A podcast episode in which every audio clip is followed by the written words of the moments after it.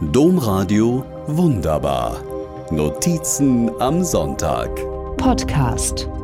Nehmen wir das Segnen in die eigenen Hände, schreibt Pater Bernd Hagenkort in der Aachener Kirchenzeitung von dieser Woche. Segen, sagt der Duden, sei durch Gebetsworte, Formeln, Gebärden für jemanden göttliche Gnade, gewünschtes Glück und Gedeihen erbeten. Klingt wunderbar, oder? Klingt vor allem überhaupt nicht so, als wenn irgendetwas zwischen Himmel und Erde gegen das Segnen sprechen könnte.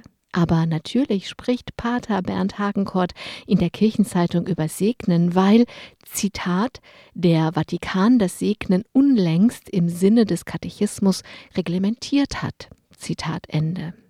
Dazu, also zu der Reglementierung von Segen, bei denen Kirchengitter und Autos gerne, Menschen und ihre Verbundenheit miteinander aber nur unter Bedingungen gesegnet werden sollen, ich glaube, dazu ist schon alles gesagt.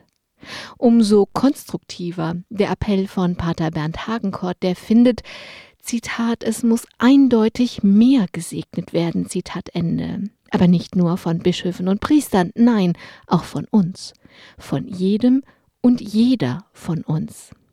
Einer Kollegin fällt, während wir am Rande eines Telefonates kurz über Segnen sprechen, der Taufspruch ihrer Tochter ein. Du sollst ein Segen sein, haben die Eltern über das Leben der Tochter geschrieben. Wenn das nicht das Kind in Segen tauchen ist, dann weiß ich leider auch nicht. Mir aber fällt eine Szene aus einem Zug ein. Lange vor der Pandemie natürlich. Damals fuhr ich regelmäßig mit dem Regionalzug nach Köln. Und wie das dann so ist, nach und nach lernten wir Pendlerinnen und Pendler uns kennen und bildeten kleine Cliquen. Eine regelmäßige Pendlerin erzählte über Monate von ihrem Hausbau, von der Sorgfalt und Umsicht der Architekten, mit der sie auf die Vorstellungen der jungen Familie eingingen, zum Beispiel.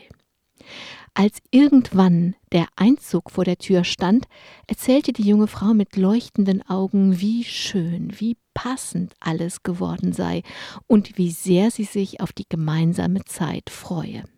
Spontan sage ich, auf eurem Haus und euren Plänen liegt so viel Segen. Die Augen der jungen Frau leuchteten immer noch, schimmerten jetzt aber auch feucht.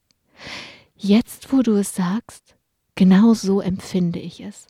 Aber niemals hätte ich mich getraut, es so zu sagen. Wie schade. Trauen wir uns doch einfach. Oder, um es nochmal mit Pater Bernd Hagenkort zu sagen, es muss eindeutig mehr gesegnet werden. Domradio wunderbar. Mehr unter domradio.de slash podcast.